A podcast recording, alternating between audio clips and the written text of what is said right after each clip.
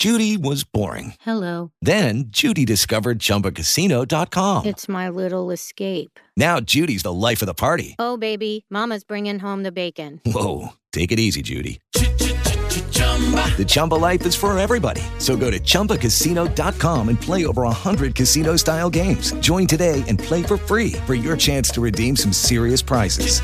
chumba ChumbaCasino.com. No purchase necessary. Void where prohibited by law. 18 plus terms and conditions apply. See website for details.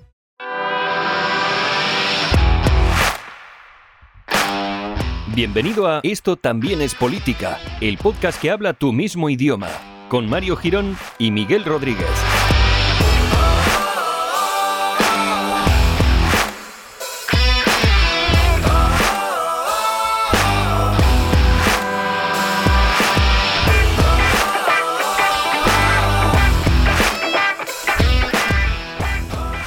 Hola amigues, bienvenidos al episodio número 110 de Esto también es política, el podcast que habla de política en tu mismo idioma. Que también, esto lo estaba pensando el otro día, es un poco raro porque imagínate que de repente nos escuche alguien que sea en inglés, que hable en inglés y que diga, no, pues no es mi mismo idioma, entonces ya me estáis defraudando. Bueno, otra persona más que defraudamos en este mundo en el que existimos y coexistimos con la raza humana. ¿Qué tal, Miguel? ¿Cómo te encuentras? Pues muy bien. eh, aquí en casa. En estos, en estos días la palabra cómo te encuentras, o sea, la frase cómo te encuentras adquiere un sentido de cómo te encuentras, eh, virus, pásame un, vamos, un historial entero médico de qué tienes. Más, que una pregunta diplomática o una pregunta habitual, ya es, es casi como pregunta preventiva, ¿no? Claro, no, al final, claro, claro, en plan, ¿cómo te encuentras? No te me acerques, ¿no? claro, claro. En plan, ¿cómo te encuentras? Antes era en plan, bueno, ¿cómo te encuentras? Me la suda. Ahora es un poco, Claro. no, ya no nos la suda. Antes llegabas y decías, ¿qué tal? Pero en realidad te importaba una mierda. Era un poco, ¿sabes? Como protocolo. Sí, sí, sí. sí Ahora pero- ya es como, ¿qué tal? Me interesa Sí, sí, sí. para si me acerco o no. Pero también un poco para el juguillo, ¿no? En plan, mm, eh, ¿te ha- ¿has pasado el coronavirus? ¿Qué te ha pasado? ¿Lo has tenido? ¿No has tenido? Ese tipo de cosas. Sí, es, es, ha sido en plan de, "Mm, pásame tu informe médico, Es por plan, favor. Es en plan entre, Que- entre miedo y morbo, ¿no? Claro, que tengo un WhatsApp ahora mismo muy parado. Necesito, necesito darle un poquito de caña. Entre miedo y morbo, que yo creo que es alguna película porno que de estas que han activado gratis en Pornhub ahora, o sea que creo que está activa por ahí. entre miedo y morbo.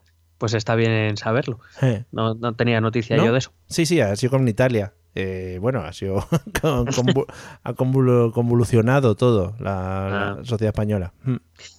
¿Qué te iba a decir respecto a lo de que hablamos en su mismo idioma? También te digo una cosa. Si nos escucha. O sea, yo estoy de acuerdo contigo en que no hacemos más que decepcionar. Vinimos a este mundo a decepcionar. Sí, sí, sí. Y, y bien orgullosos de ello porque lo hacemos muy bien. Sí, sí, sí, hombre. ¿Vale? Profesionales. Pero si alguien que, por ejemplo, habla inglés no se puede decepcionar porque no habrá entendido lo de que hablamos en tu mismo idioma, ¿sabes? O sea, no, no ha entendido el primer mensaje, no se puede decepcionar. O sea, ¿qué pasa? Tú imagínate que se que coge, eh, el tío se hace el esfuerzo, ¿no? De, de traducir, porque, por ejemplo, es una persona que está estudiando español, ¿no? En su universidad y está muy emocionado por escuchar a dos imbéciles de pro hablar, hablar en castellano y dice, joder, voy a traducir la primera frase y la primera frase ya es la decepción. ¿Sabes? Entramos mal. Bueno, pues si quiere aprender el idioma, que se esfuerce. Vale, eso, eso es un poquito de... eh, la frase del cuñado sería eh, que hable español, que estamos en España, ¿no?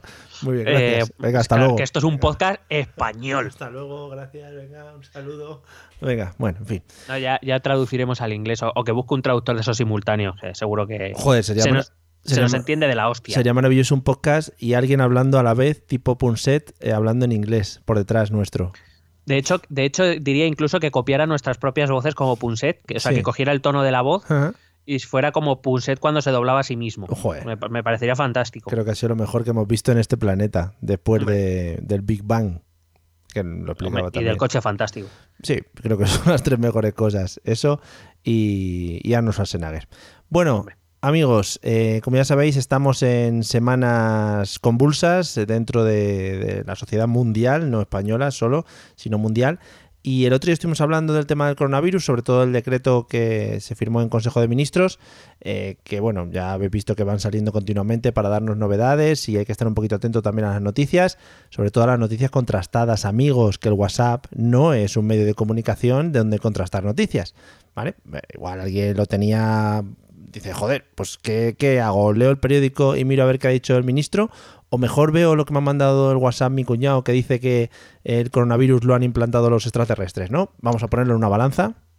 O a lo mejor ese audio que llega y se oye una voz que dice, soy el doctor eh, Rodríguez Armengol, Sí. soy el jefe de, de, mm, servicio del hospital eh. Santa Elena de Sí. Mallorca. Ujú. Así que os voy a decir que os están mintiendo, que se va a firmar un estado de excepción, Sí. que vamos a morir todos, etcétera, etcétera. Hombre, así, simplemente si solo tenemos una fuente de un audio de alguien que dice ser un médico, hombre, por lo menos vamos a cuestionarlo. Sí. Porque un día, imagínate que yo mando un WhatsApp y lo hago viral diciendo que soy el jefe de, yo qué sé, del servicio de prevención de, mm, yo qué sé, de catástrofes nucleares. No, Y os digo que hay una central nuclear en España que está teniendo una fuga y que nos vamos a morir todos. Sí, sí, sí. Puedes decir también que eres el, el jefe superior del Ministerio de Asteroides. Y dices, mi trabajo lo estoy cumpliendo porque ninguno de momento ha impactado sobre la Tierra. Entonces, ahí estarías cumpliendo perfectamente tu trabajo. Entonces también te puedes tirar, ¿sabes?, de flores sobre tu trabajo. No sé. O que así. soy el agente número 7471 del Ministerio del Tiempo y también estoy consiguiendo mi trabajo porque la historia Claro, de momento claro, nadie claro. la ha cambiado. Claro, efectivamente. Estás continuamente interviniendo porque Si no Velázquez, es por mí estaríamos jodidos. porque Velázquez se vuelve muy loco. Bueno, Sí.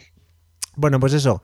eh, vamos a, a intentar poner también nosotros nuestro, eh, nuestro poquito de, información a este tema y, hoy vamos a hablar un poquito, vamos a salir un poquito de nuestras fronteras y vamos a ver qué está pasando con el coronavirus y con toda esta crisis un poco a nivel internacional.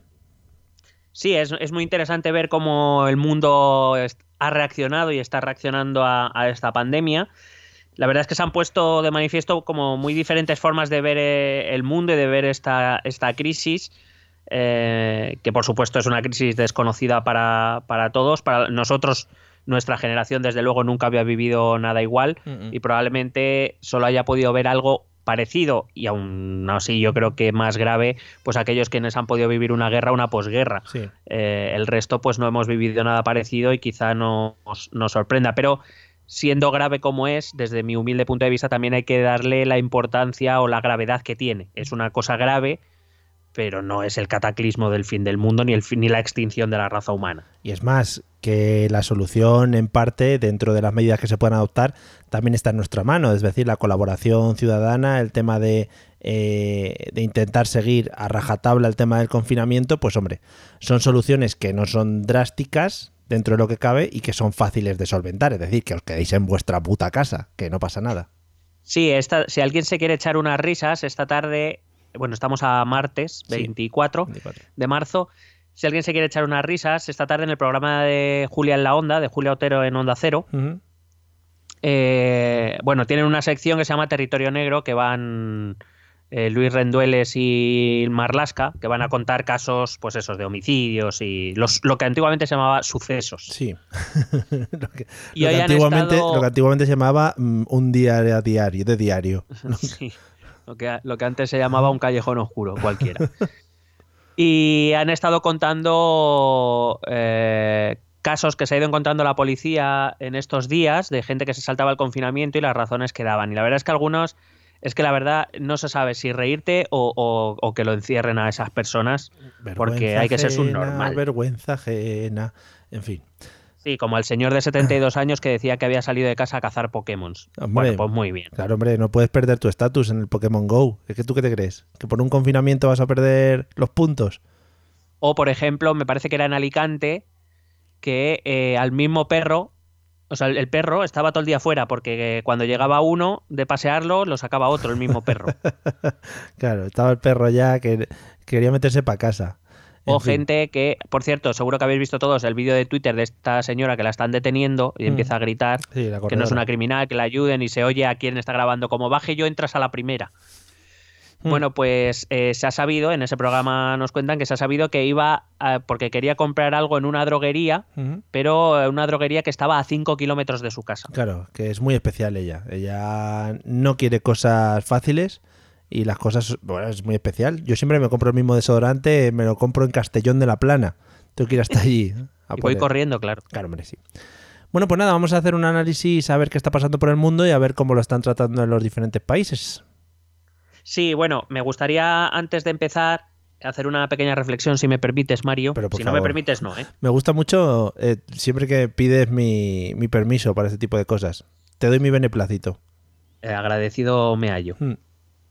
Bueno, me gustaría decir que es evidente que el mundo no, no estaba preparado para esto. Creo que si nos sentásemos un poco a reflexionar, creo que es fácil eh, intuir que gestionar una crisis de este calibre debe ser de todo menos fácil. Cuidado que con esto no estoy queriendo decir que eh, nuestro gobierno, nuestros gobiernos autonómicos, nuestros alcaldes, como en el resto del, del planeta Tierra, no estén cometiendo errores que se están cometiendo y se deberán evaluar. Eh, pero la verdad es que esta cuarentena me ha hecho darme cuenta que la, la cantidad enorme de virólogos, de epidemiólogos, de expertos en infecciones, en crisis, pandemias y demás crisis nacionales e internacionales que tenemos por metro cuadrado en este país, Mario. Sí. No Sí. sé si tú te has dado cuenta también. No, temas de esos y sobre todo también eh, jueces y, y analistas de sociedad, ¿sabes? Es decir, eh, creo que, bueno, pues eh, había gente que estaba por ahí oculta y que ahora mismo ha decidido sacar su talento para eh, empezar a, bueno, a dar, a dar a diestro y siniestro también. Sí, también te digo que supongo que esto ocurrirá en todas las partes del mundo. Joder. ¿vale? España parece, a veces tenemos la impresión de que España es el peor lugar del mundo, donde todos, pues eso, todos los graciosos que intentan saltarse el confinamiento, todos estos cuñados que hablan de todo, eh, aunque sea de la selección española de fútbol o de una pandemia mundial, eh, con la misma seguridad y conocimientos, eh, parece que solo ocurre en España. Entiendo que ocurrirá en todos los países. Claro. No, no es solo aquí, también eso hay que tenerlo en cuenta.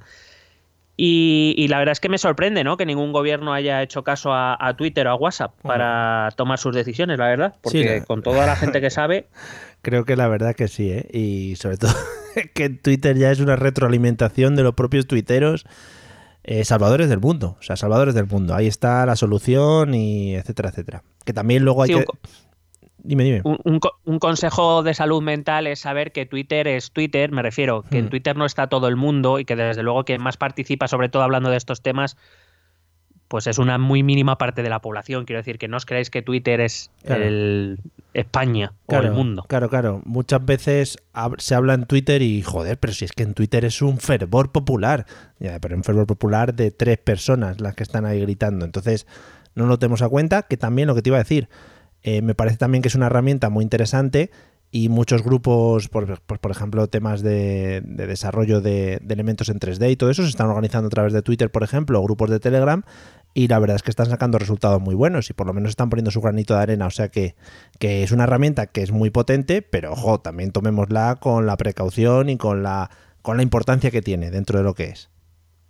Claro, eh, las redes sociales, yo cuando hablo con, con mis alumnos sobre este tema, porque es un tema que la juventud maneja mucho y a veces eh, sin mucha conciencia, eh, evidentemente la culpa no es de Twitter, no es de Facebook o no es de Instagram, no, por lo menos no de esta parte, sino de cómo usamos. La, la- la culpa no es de la herramienta, es de quien usa la herramienta.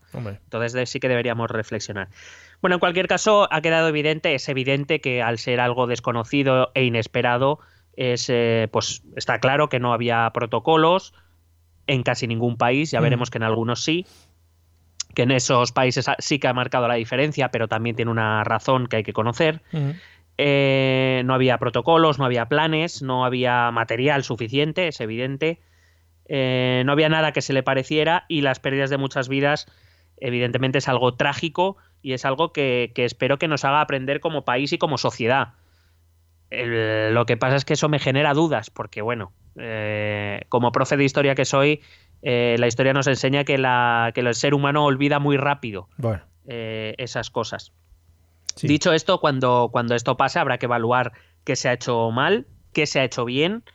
Deberíamos aprender, deberemos depurar responsabilidades y dejar un país preparado para otra posible crisis de este tipo que ya, eh, según he podido leer, a virólogos de, y epidemiólogos de, de referencia internacional, no solo españoles, que los tenemos también, por cierto, no los de Twitter ni los de WhatsApp, sino los de verdad, eh, dicen que no va a ser la última que vayamos a vivir, eh, más que nada por la utilización tan salvaje que estamos haciendo del planeta. Claro.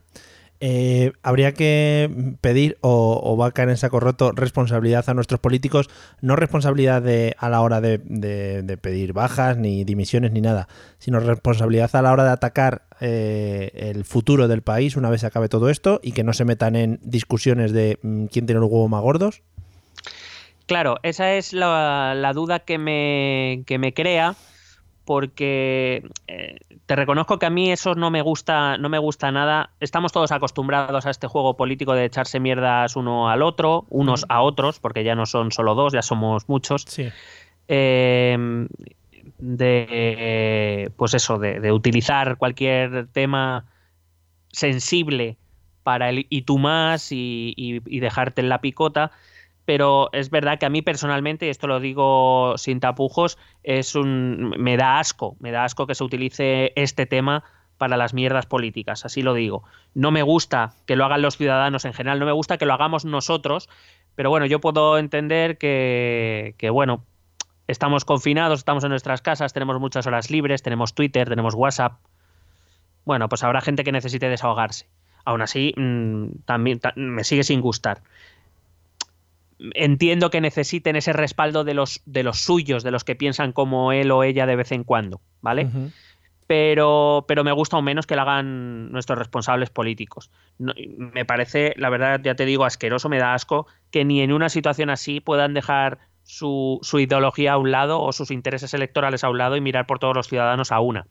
Pero claro, como siempre hemos dicho en, en este podcast, los, los, eh, los políticos no son una élite extractiva que llegaron de un planeta diferente y son diferentes a los ciudadanos, son reflejo de la sociedad en la que viven y claro, pues eh, se ve que no, que no hay otra, que son nuestro reflejo.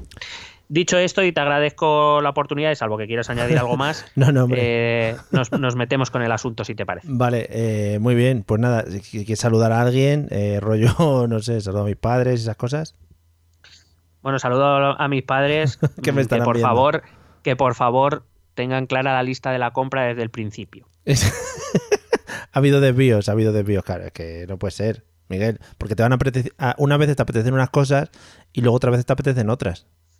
Ya, no, no, no. La verdad es que eh, yo, por ejemplo, te hablo de mi experiencia, supongo que pasará a todos. Mis padres ya tienen una cierta edad y, les está siendo duro a pues, eh, pues no tener sus rutinas, no tener su casa. Entonces, quiero decir, yo encantado de, hacerles la compra y entiendo que, oye, eh, cada uno lo lleva como puede y vamos, eh, bastante bien, bastante bien se me están portando los papás, así que no era, era solo una broma, ¿eh? muy contento con mis padres. Te la están devolviendo por cuando volvías a casa, pues, pues que te había sentado mal el kebab, por ejemplo, ¿sabes? Por sí, la noche. Sí, sí, sí, sí. O que me, o que me habían echado alcohol malo o, o, sin que yo me diera cuenta o algo. El día raro que tomases alcohol, ¿sabes? Que también, bueno, no sé, ¿sabes? No, la verdad ya te digo que muy orgullosos de ellos y de todos los, los ciudadanos que se están tomando este confinamiento en serio, que yo entiendo que somos la inmensa mayoría eh, frente a los a los lilas hmm. que, se dedican a, a quererse hacer el chulo saltándose la cuarentena. Pues nada, como siempre amigos, también un poquito de responsabilidad por parte de todos, ya no solo a la hora de la cuarentena, que eso creo que es lógico, eh, miremos un poquito más allá y en el tema, lo que hablábamos antes, político y responsabilidades o ser responsables a la hora de votar, la próxima ocasión en la que nos toque entrar en el juego político, pues, pues también que te podamos poner nuestro granito de arena pensando siempre en, ser responsables, ¿vale? Como decimos siempre. Pues nada, ya después de esta introducción de 20 minutos, podemos empezar con el tema de hoy. Bueno, pues vamos a empezar con China, que fue el origen del foco. Aún no se sabe exactamente cómo, si por un murciélago, aunque se cree que sí, o por un pangolín. Ojalá, pangolín. Ese animal desconocido por todo el mundo hasta esta crisis. Sí se sabe el cuándo, parece que ya se sabe el cuándo, que está, mm, o por lo menos el paciente más antiguo, el paciente cero, que se llama, el encontrado es de mediados de noviembre en una feria de, animales salvajes que hubo en la zona de, de Hubei, que es la región donde está Wuhan, que es la ciudad también que se ha hecho conocida y que nadie conocíamos hasta ahora. Mm. Eh, la crisis en China sabemos que empezó en diciembre o empezaron a detectarse casos de forma seguida en diciembre y luego estalló ya el, el foco en enero. Y la verdad es que ahora todo el mundo alaba la victoria aparente de China contra el virus. Pero hay que recordar que las medidas más duras llevan siete, siete semanas en vigor y van a empezar a levantarse ahora. Es decir, que no ha sido ni tan fácil ni ha sido coser y cantar para, los chinos. El hay que recordar que el 23 de enero se cerró la ciudad de Wuhan, que fue el, eh, considerado el epicentro de la pandemia, de la epidemia, y toda la provincia, y ampliaron algunas medidas al resto del país. Eh, cuarentenas masivas, restricción de movimientos, controles de salidas y entradas a la región. Bueno, de hecho la región acabó por cerrarse. Eh, hay que recordar que aunque ya se están empezando, digo, se van a empezar a relajar las medidas, todavía queda mucho por reabrir. Los restaurantes siguen cerrados, los cines siguen cerrados, etcétera, etcétera. Mm. Allí vimos, todos seguimos asombrados y alabando el esfuerzo chino, el levantamiento de dos hospitales desde cero en tiempo récord y eh, el confinamiento estricto de más de 60 millones, como digo, dentro de la región, así como la utilización de hoteles que se utilizaron para eh, confinar a los enfermos más eh, leves para alejarlos de sus familias. Mm. Eh, creo, me pareció leer en algún momento que se les dejaba la comida y la cena en la puerta cada día para que luego ya, ellos no tuvieran que salir de la habitación. Genial. Sin duda esta ha sido una de las medidas más aplaudidas, más demandadas desde aquí, desde Europa, desde algunos conciudadanos pero simplemente quiero decir que esas medidas tuvieron mucha más fácil aplicación en China de lo que hubiese sido en Europa eh, por dos razones. Una, la que todo el mundo se le viene a la cabeza, que China precisamente cuenta con un sistema político dictatorial donde eh, el ejército eh, actúa conforme a lo que dicen los, gobernantes de China sin dudar y... Pero a mí me gustaría tener en cuenta una, una, circunstancia que está presente en todos los países orientales, no solo China, sino también voy a hablar brevemente de Singapur, Corea del Sur o Japón. Allí la mentalidad oriental es, es bastante diferente a la nuestra, en el sentido de que la cultura oriental tiene en su corazón mucho más el, el concepto de colectividad de y, China especialmente por su por su trayectoria histórica siempre ha sido un país donde la colectividad el conjunto para sobrevivir ha tenido que olvidar a veces lo individual para concentrarse en lo colectivo. Y este ha sido una, uno más de esos ejemplos. Le ha pasado a todas las culturas orientales. Los bujaneses no sé si este es el gentilicio pero me ha sonado bien sí no está guay porque otro, los bujanianos. sí, porque iba a decir otro, pero me lo voy a callar de momento. Sí, cállatelo que yo también lo pensé. vale, venga. Los, los bujanianos o bujaneses eh, aceptaron su confinamiento sin rechistar, no ha habido protestas, no ha habido quejas.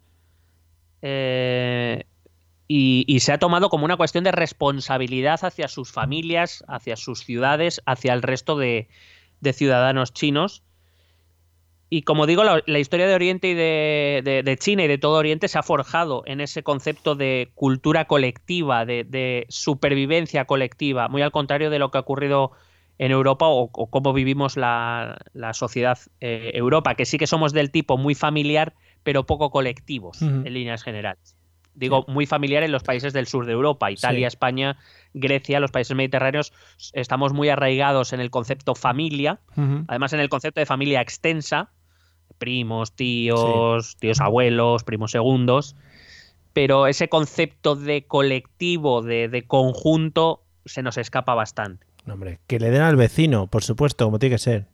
Eso es, si me da igual que a quien venga detrás mía no le quede papel higiénico, yo me voy a llevar 200 rollos. Mientras que yo esté bien, fenomenal.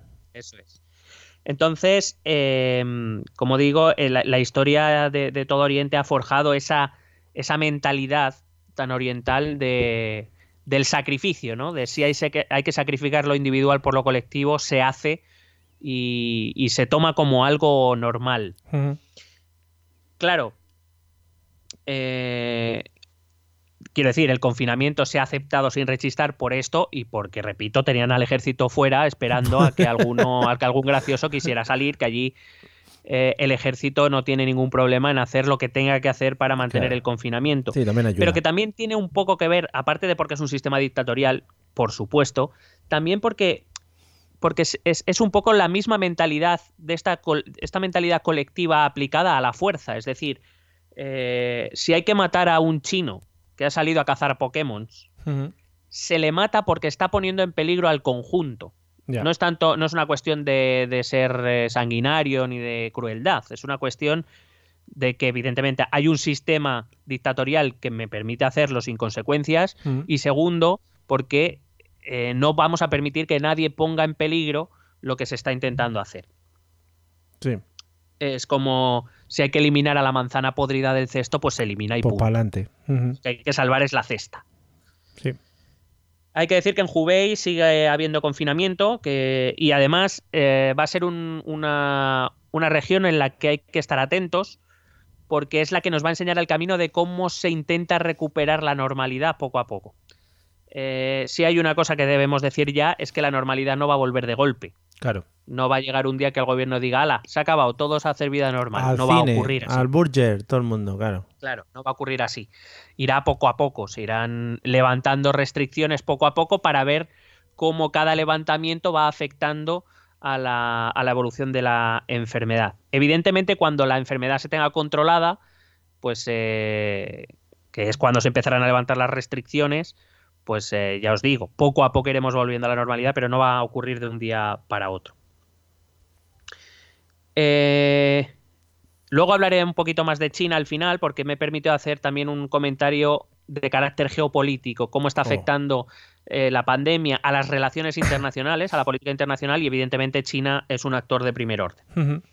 Si miramos Corea del Sur, otro de los ejemplos que miramos desde Europa casi con envidia, Corea del Sur, que es una democracia, es verdad que según el índice de democracias eh, es, la, mm, es la menos imperfecta de las democracias imperfectas, sí. ¿vale? Me explico. Dentro del índice están las democracias perfectas, que son aquellas que pasan un, una puntuación. España está entre ellas, por cierto, por mucho que a algunos no se lo parezca. Eh, es verdad que dentro de las democracias perfectas estamos abajo, pero Hombre, bueno. repito, somos una de las 20 democracias plenas o perfectas del mundo. Somos top en otras cositas. Sí. Y digamos que del segundo grupo, que serían democracias imperfectas, es decir, que le queda un poquito, pues algunas libertades, bueno, algunas cositas en su sistema político, libertad de prensa o este tipo de cosas, mm. eh, pues que les falta un poco para llegar a esa puntuación, pues de todo ese grupo es verdad que Corea del Sur es la que está por encima de todas ellas. Es verdad que es una democracia, no es como China, y también ha sido un modelo, como digo, esbozado por todos los expertos de Twitter y, Facebook y, y, WhatsApp. Vamos a ver qué ha hecho entonces. Vale. Su principal medida ha sido realizar test masivos, es decir, testar a mucha cantidad de población eh, siguiendo los casos uno por uno, es decir, si alguien daba positivo en coronavirus, se le eh, pedía que dijese todas las personas con las que se había cruzado en los últimos 14 días y a todas esas personas se las testaba. Uh -huh. eh, de tal manera que se podía saber quién, quién estaba contagiado. Se cogía la enfermedad en muchos casos a los que daban positivo como muy al inicio, con lo cual eso permite tomar medidas preventivas antes de que eh, la enfermedad se desarrolle y por tanto tengas más capacidad de contagio. Sí. Eh, bueno, de, de, hacer contagiar a los demás. Uh -huh. Se calcula que se, se hacían un, unos 10.000 test diarios. Joder como digo, para detectar los leves. A los leves ya se les confinaba en su casa. Uh, a los más graves, evidentemente, se les hospitalizaba. Y a aquellos que eran asintomáticos también se les confinaba eh, antes de que pudieran desarrollar la enfermedad. Con lo cual, es verdad que en Corea del Sur ha habido muy poca restricción de movimiento. Ha habido alguna, pero muy poca. Pero porque, eh, eh, como digo, se ha movilizado mucho el, el sistema. Claro. eh, bueno, hay que, hay que recordar que allí el virus se propagó con gran rapidez por una secta cristiana en sus misas multitudinarias. Sí. Y eh, también hay que decir que cuidado, que es verdad que el, el brote parece controlado, el, el, virus parece controlado, pero de vez en cuando aparecen nuevos picos dentro de, la, de los datos coreanos porque aparecen nuevos focos pequeños que se controlan rápido, pero que, que, no es que. Me refiero que Corea del Sur todavía tiene focos incontrolados que de vez en cuando le, saltan. Se ha hablado mucho del uso, que, el buen uso que han hecho de la tecnología, tema aplicaciones para diagnosis, eh, diagnósticos, tema de, que aislaban incluso al momento de hacer el, análisis, lo, aislaban en un punto en concreto, que podía ir con el coche, cosas de ese estilo. Es decir, que, que estaba como muy bien pensado. Sí, la tecnología, evidentemente, Corea del Sur es un país puntero en tecnología y la han aprovechado muy bien. Aquí estamos protestando por si los datos de privacidad, que también te digo que no cuesta nada hacerlo bien desde el principio. Hmm. También te digo, pero claro, si tú haces una aplicación para la Comunidad de Madrid, por ejemplo, y resulta que, que van a poder luego vender tus datos personales cuando tú estás ah, rellenando esa aplicación porque estás cagado de miedo, Hmm. pues hombre, Sí, está feo. ¿no? Está muy feo, sí. Es verdad que la empresa que la ha hecho dice que no, que los datos están seguros y que corregirán el, digamos, las condiciones escritas, pero claro, mm, no costaba nada hacerlo bien desde el principio. Además que entiendo yo que eso ya tendrá que tener modelos previos, quiero decir que será copiar y pegar, ¿no? O algo. Sí, al final, si tú trabajas con una aplicación de recogida de datos, lo primero que piensas es cómo vas a almacenar esos datos, cómo lo vas a tratar y qué, pues eso, qué, qué, qué importancia le vas a dar a, a la encriptación o guardado de los datos y para qué lo vas a usar. Creo que es lo primordial en una aplicación, porque el cómo hacerla es súper básico, ¿sabes? La aplicación no es que sea eh, el Call of Duty, ¿sabes lo que te quiero decir? Que no es un videojuego, que es un formulario de mierda. O sea, que no... Claro, por eso digo que si de verdad los datos están seguros y resulta que lo que se te ha pasado es colocar la información correctamente, pues eres un poco torpe y creo que no costaba nada haberlo hecho bien a la primera. Y si de verdad lo que estás haciendo es utilizar esto para luego poder vender datos y enriquecerte, pues eres un hijo de la gran puta. Sí, Sí, sigo. sí, sí, adelante. Eh, Corea del Sur ha dicho que todavía no han vencido al virus, que ellos siguen en estado de alerta. También repito que ellos no han tenido medidas de, confin- de confinamiento tan extremas como en China o como, por ejemplo, ahora en España. Aunque es verdad que el pasado domingo, el día 22, hace dos días según grabamos este programa, se tomaron alguna medida de distanciamiento social, como por ejemplo prohibir celebraciones religiosas, actividades deportivas, centros de ocio, locales nocturnos y restaurantes.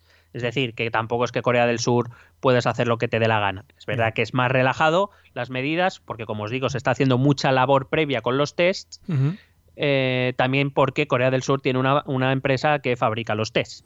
Lo digo porque eso a lo mejor también cuenta un poco. Sí, bueno, también eh, todo esto contarás un poco de lo que se ha hablado tanto de la curva y de la, la capacidad que tienen sus medios sanitarios para tratar a todos los pacientes en este caso.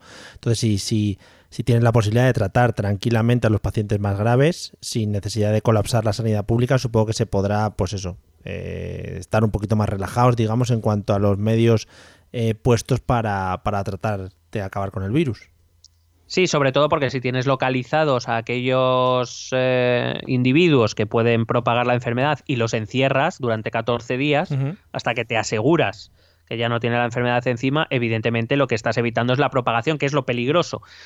Ya sabemos que evidentemente la, la enfermedad se está llevando a muchos a muchas vidas, se está llevando muchas vidas, todas y cada una valorables y todas y cada una representan una tragedia. Eh, pero en general para la mayor parte de la población la enfermedad no es peligrosa en sí, la enfermedad en sí. El, pr- el problema es que la esparcimos muy rápido, Ujú. se, se- se propaga muy rápido. Eh, porque en muchos casos son asintomáticas o son síntomas leves y en condiciones normales, si no nos hubieran mandado a encerrarnos en casa, pues nosotros seguiríamos yendo a trabajar, seguiríamos yendo en el metro, seguiríamos saliendo a dar paseos, a tomar cervezas y ese virus se estaría propagando. Y ese es, así es más fácil que ese virus llegue a las personas que sí son sensibles o que sí son de riesgo. Claro. Esa es la cuestión. Si nosotros propagamos muy rápido la enfermedad, antes llegará a esas personas y antes se colapsarán los servicios sanitarios. Porque es probable, lo más probable, no digo que va a ocurrir en el 100% de los casos, pero por ejemplo, si yo eh, me infectara de coronavirus, lo más probable es que yo pase, en el peor de los casos, una, una enfermedad jodida, pues con fiebre, dolor de cabeza, estaría cuatro días sin poder moverme de la cama, o cinco días, y luego la pasaría. Sí. Eh, en el caso más normal, pues tendría a lo mejor un poco de tos seca, a lo mejor un poco de fiebre o febrícula, como se llama ahora, una Sí. palabra que tampoco se conocía hasta ahora, y ya está. Y si tuviera algo de suerte, pues ni me enteraría.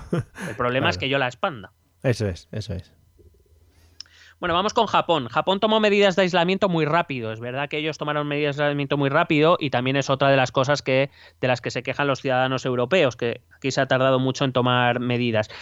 Eh, por aclarar, no estoy diciendo que no se hubieran tenido que tomar medidas antes, no estoy criticando eh, esa postura. Lo que estoy diciendo es que aquí eh, en Europa, si no se tomaron medidas antes, fue por otras razones. Y hay que entender, por ejemplo, por qué Japón actuó tan rápido. es que Japón está acostumbrado a tener crisis. Japón tiene terremotos, tiene maremotos, tuvo hace poco la crisis de Fukushima.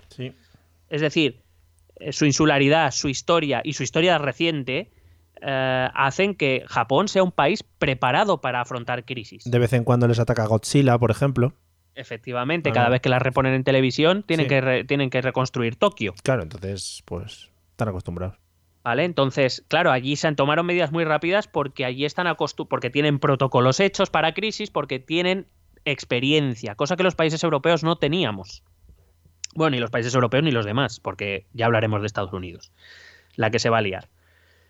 Eh, y entonces allí cerraron inmediatamente la frontera con China y con Corea del Sur, tomaron medidas muy restrictivas, suspendieron las clases casi inmediatamente, los actos públicos masivos, ya ah, se han, por fin se han aplazado los Juegos Olímpicos mm. eh, y el gobierno japonés eh, aprobó una ley de emergencia o en un estado de emergencia, como nuestro estado de alarma, que era... y, y esto hay que entenderlo, ¿por qué se hizo tan rápido? Porque la ley o el estado de emergencia que se aprobó en Japón era una modificación de una que se había hecho en 2013, hace siete años, es decir, hace no tanto, cuando las islas sufrieron, eh, cuando Japón sufrió una epidemia de gripe. Mm. Con lo cual ellos tienen experiencia, tienen preparación, tienen conocimiento y ya tenían cosas hechas de antes. Que una de las cosas que nos ha pasado a los países europeos, o al, mejor dicho, a los países occidentales en general, es que nos ha pillado con las bragas bajadas porque no estábamos ni esperando nada de esto, ni por supuesto estábamos eh, preparando, preparados para recibir algo así. Claro. Eh, este estado de emergencia otorga poderes a Shinzo Abe, que es el primer ministro japonés, a tomar medidas muy similares a las del estado de alarma español, solo que eh, ha tomado algunas, pero no todas. Pero como os digo, también tiene que ver con que ellos han tomado medidas antes. Aún así, eh, todo japonés, otro, otra mm, potencia puntera en materia tecnológica, ha hecho que muchos de sus trabajadores pudieran trabajar desde casa desde el principio.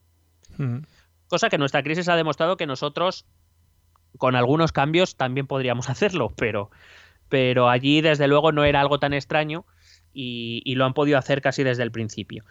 Como te digo, Japón es un país que ha habido muchos desastres naturales y artificiales y sabe cómo reaccionar y además, también hay que entender una cosa que también está presente en todas las culturas orientales, que aquí tampoco acabamos de entender, y a mí me parece un factor importante, no sé qué te parecerá a ti. y es que allí el distanciamiento social es lo normal.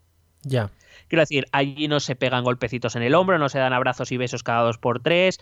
Eh, allí el contacto físico con gente que no es tu más estricta familia o con tus más íntimos amigos, con tu más estricta intimidad, no es normal. Ya. Con lo cual eso ayuda a que el virus no se propague tan rápido. Sí, un poquito también de respeto a la privacidad, al espacio privado, a todo ese tipo de cosas que al final se tiene que notar en estos momentos en los que, bueno, pues el confinamiento es duro, pero supongo que menos duro de lo que estamos nosotros acostumbrados. Claro, a un japonés le dices, no le des dos besos a todas las compañeras de trabajo, a todos los compañeros de trabajo, y te dicen, es que no lo hago en mi puta vida. Cada vez que llegas por la mañana, es que hay gente todos los días, te saluda. Bueno, eh, voy a hablar también brevemente por avanzar de Singapur, que también ha sido otro caso bastante paradigmático, que sobre todo ha seguido la línea de Corea del Sur. Muchos test, mucha localización a través también de la tecnología, mucho confinamiento de leves y asintomáticos para, evitar la propagación, con lo cual han evitado que su sistema sanitario colapse. Como es más o menos el mismo caso que Corea del Sur, pues he decidido pasar al siguiente país. Nos vamos a otra región que va a ser al, aunque luego voy a volver, al Medio Oriente Oriente Medio, y me hmm. voy a ir a Irán, que es otro de los grandes países golpeados por el, por el coronavirus. Las estadísticas ofrecidas por el gobierno iraní nos dicen que Irán, como digo, está siendo uno de los países más golpeados eh, con más de 100 muertos diarios. Sí. Eh, aunque es verdad, también te digo que desde medios internacionales y desde, desde instituciones internacionales se da por hecho que Irán está mintiendo. Ah, muy bien. Que en realidad eh, están ocultando información y que puede ser que la, que la pandemia sea, está siendo más grave de lo que nos cuentan. Por cierto, cosa de la cual también acusan a China de haber ocultado información, lo cual pues tampoco sería extraño porque China dice lo que le sale de las narices siempre. Eh, se calcula, se calcula que 8 de cada 10 contagios en la región, en Oriente Medio, son en Irán o provienen de Irán, es decir, aunque se den en otros países, provienen de alguna relación con Irán. Y que además desde allí se ha expandido a, todo su alrededor. Ha tenido una agria polémica Irán con el, el Ayatollah Khomeini, ha tenido una agria polémica con Estados Unidos recientemente, Vaya. no sé si alguien la ha visto, Qué sorpresa. No. porque Estados Unidos se ofreció a mandar medicación, a mandarles medicamentos para luchar contra el coronavirus, ya ves tú. Sí. O sea, no tenemos ni, ni tratamiento ni, Bueno, paracetamoles Y- ahí va. Sí. Bueno, pues eh, se ofreció a enviar medicación a Irán recientemente y Irán la rechazó de una manera muy airada diciendo que en todo caso esa medicación eh, Se la metan por el... sí, pero que venía a decir que, que- que probablemente Estados Unidos con esa medicación lo que mandaría en realidad sería algo que propagase el virus más rápidamente para acabar con Irán. claro. Claro, también, también te digo, es que la relación de, de Trump con Irán pues muy buena no ha sido. Ya, bueno, pero aprovechan como de bromas. Sí, claro, pero cuando Estados Unidos se niega a ayudar a muchos países del mundo que de repente quieran ayudar a Irán, suena raro, también te digo. ¿eh? Como cuando te echaban droga en la copa. Eso es igual.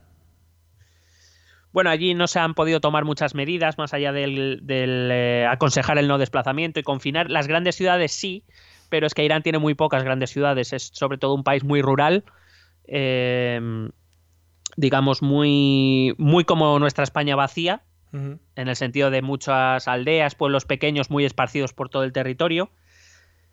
Eh, lo malo de Irán, además, es que ha coincidido, o, o una de las razones es que ha coincidido con las vacaciones del Año Nuevo persa, Vaya. que son ahora en marzo, ha sido ahora en marzo, y claro, todo el mundo coge vacaciones y se va a otros sitios de Irán. Entonces, como que se ha propagado muy, muy rápido. De hecho, la media luna roja, que es la versión de la Cruz Roja en países musulmanes, Sí, ha dicho que allí, eh, por resumir lo que ha viajado todo Dios, vaya. claro, hombre. por resumirlo. Eh, de las pocas medidas que se ha tomado ha sido cerrar comercios y bazares 15 días, pero como te digo, Irán es un país muy, muy difícil de controlar y más para un gobierno que no tiene el desarrollo, podemos decir, de los países occidentales. Es decir, no tiene medios para controlar tanta población tan dispersa eh, y- e implantar esas medidas con cierta efectividad, quiero decir. Eh, es verdad que se han cerrado escuelas, pero que se sepa, de momento no han impuesto cuarentenas, así que mala solución tiene Irán como no tome otro tipo de medidas. Ya. Si nos vamos al país vecino, a Irak, allí es verdad que hay pocos contagios, casi todos son importados de Irán, como digo, por lo que el momento se ha limitado a cerrar la frontera con Irán y ya. Se han cancelado oraciones públicas de los viernes, algo que es una medida en países musulmanes donde recuerdo que el Islam es más que una religión, sino que interviene mucho en política, pues es una medida bastante drástica. Eh, y la verdad es que tanto Irak como Irán, Irán ya lo está pasando mal, pero Irak lo pasaría muy mal si el brote se, se volviese muy, muy fuerte, porque allí su sistema sanitario es bastante débil. Y, y la verdad es que eh, lo pasaría bastante mal. La verdad es que para tener solo, entre comillas, el solo, eh, los datos los miré ayer, habrá modificado hoy, supongo, pero eh, en este momento en que lo miré tenía alrededor de unos 250 muer- eh, infectados y 20 muertos, que en realidad es una ratio muy grande para las- la poca cantidad de infectados que tiene. Ya. De ahí saltamos a Israel.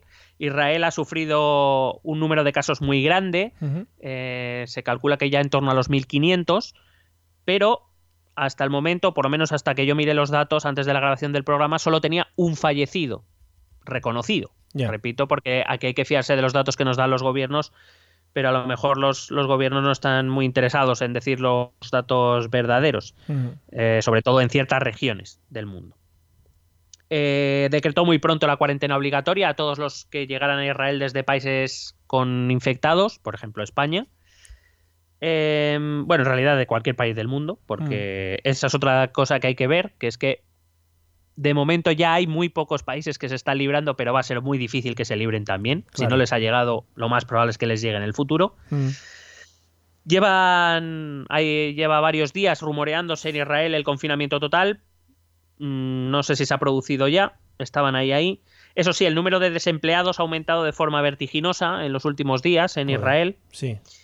Eh, es verdad, según cuentan, que las autoridades israelí y, pa- y Palestina están colaborando, medio Vale. colaborando por lo menos, no se están pegando tiros, lo cual ya es un paso adelante. Sí, ya por lo menos. Em, eh, el número de cuarentenas está por encima de 20.000. Como digo, casi todos gente que ha llegado de otros países. Sí, sí sé que se han cerrado comercios. que se ha limitado el desplazamiento, pero también te digo que limitar los desplazamientos en Israel Igual, es, sí. es- es como everyday, ¿no? Ya, claro, sí, sí. ¿Y cuándo no, no?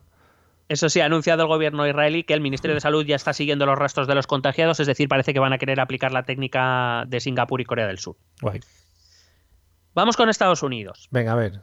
Maestro Trump. Bueno, después, eh, bueno, voy a hablar también después, como te he dicho, al final voy a hablar un poco de geopolítica, de relaciones internacionales y volver a hablar de Estados Unidos, con lo cual aquí voy a hablar, pero tampoco voy a estar mucho rato. Después de tomárselo a chufla, eh, como, muchos, como muchos otros líderes mundiales, hay que decirlo, sí. el problema es que cuando ya todo el mundo se ha dado cuenta que es serio, él se lo sigue tomando a chufla. Volvemos al tema de por qué no te juntas con asesores científicos que te puedan asesorar bien de estas cosas, ¿no? Bueno, eh, lo iba a comentar después, pero te lo comento ya. Eh, en la primera reunión para tratar el tema de la crisis del coronavirus, eh, la Casa Blanca publicó una fotografía de Donald Trump, el vicepresidente Mike Pence y todo el equipo que se supone que estaban trabajando allí, estaban en la sala oval rezando. Claro, hombre. Y venían a decir eh, poco menos que estamos en manos de Dios. Y de la homeopatía. Creo que ahora están los dos muy a tope. Sí. Y de los chamanes. Hmm.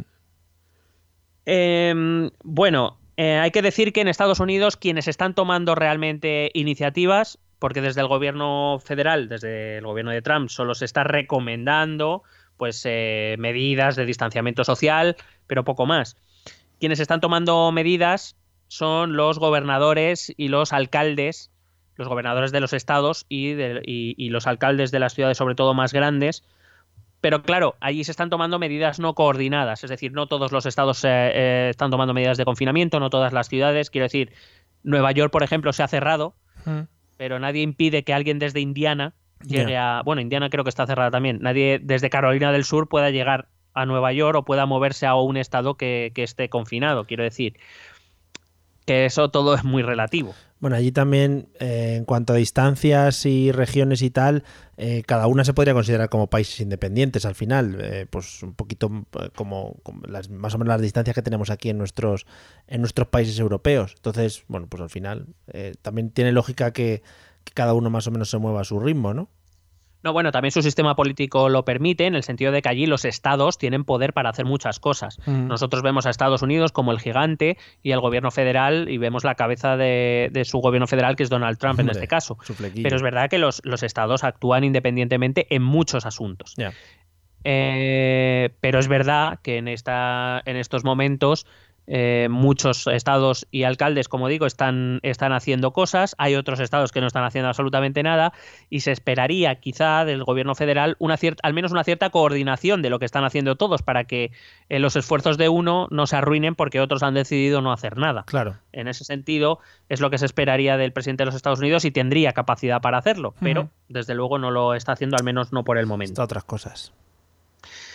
Em, también hay que pensar que en el fondo Trump es uno de los, de los muchos estadounidenses, y esto hay que, que pensarlo así, eh, que, que- que cree que de, ver- de verdad la solución de esto está en manos de Dios. Es decir, que, no están dispuestos a renunciar a ciertas cosas por una epidemia a la que no consideran tan grave o que consideran que es menos grave que las consecuencias que traería las medidas de confinamiento Sí. Y que ellos, como son los líderes del mundo y los elegidos del mundo por Dios, pues que confían en que Dios les, les va a salvar o les va les, les conducirá por el buen camino. Pues para adelante, hombre, para adelante. A tope con ellos. Espíritu americano. Eh, de hecho, Trump se ha negado ya eh, varias veces a tomar más iniciativas de las recomendaciones, como digo, que ha hecho, porque dice, eh, él dice que, por ejemplo, las, em, las medidas que han tomado por los países asiáticos o los países europeos harían tal daño a la economía que no merece la pena. O sea, ha venido a decir que es peor el remedio que la enfermedad. Hombre, que se mueran unos cuantos. Si ya se mueren a tiros, pues ya unos poquitos más, hombre. Claro, o sea, sabemos, a ver, sabemos que Trump está loco. Sí, sí, sí. ¿vale? Pero en este caso, aparte de esta locura o esquizofrenia o como lo quieras llamar, se puede añadir otra lectura, que es la que voy a desarrollar al final, que es el miedo a China. Vale. Quiero Puede- decir, mientras Estados Unidos está entrando en la curva, porque está entrando en la curva, eh, ya se están empezando a multiplicar los casos y los fallecimientos cada vez más rápido. está entrando en la curva, en la famosa curva, eh, China está saliendo.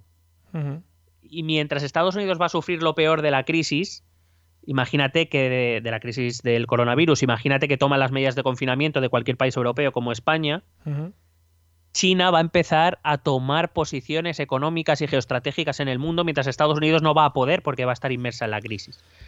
Quiero decir, no estoy diciendo que sea una visión lógica, estoy intentando explicar lo que Trump y otros tantos en Estados Unidos creen que pasaría si toman las medidas que se están tomando en Europa. Que pues la economía estadounidense caería y que sería un momento aprovechado por China para acercarse a su liderazgo mundial. También puede ser esto que esto que le traiga algún algún es decir eh, algún problema político, ¿no? Ahora que están en temas de elecciones, si no sabe llevar bien esta crisis, puede ser que le tenga algún rédito político de cara a la reelección. Efectivamente, y lo comentaré al final si te parece bien. Vale. Eh, también hay que tener en cuenta, por ejemplo, que China se está mostrando como un país abierto, cercano a los países que están o que estamos sufriendo la crisis del coronavirus. China manda médicos y material a Italia, a España. Sí, sí. Eh, vende, eh, manda material a Europa, a Bélgica, a Francia. Y Estados Unidos no está haciendo nada. Cuidado también a cómo se está gestionando esto. Eh, Estados Unidos se ha cerrado en sí misma, algo previsible desde que Trump es presidente de, los Estados Unidos. Sabíamos que él venía con un programa proteccionista y de cerrarse al mundo, de retirarse del liderazgo internacional. Mm. Y la verdad es que eh, probablemente mm, Trump no esperaba que el coronavirus les fuera a dar ese golpe que, en el fondo va a ser, va a ser jorobado para Estados Unidos. De hecho, la realidad, eh, por, por no solo hablar de Trump, varios legisladores republicanos han pedido a su presidente que se mantenga firme y que no imponga medidas de, aislamiento para no afectar su economía. Eh, ya, ya, sabemos cómo están las bolsas del mundo y, Wall Street no, no, se ve menos afectada por eso. Es decir, para esta, para esta parte de Estados Unidos, economía antes que salud. De hecho, no, no recuerdo, me parece que es un senador.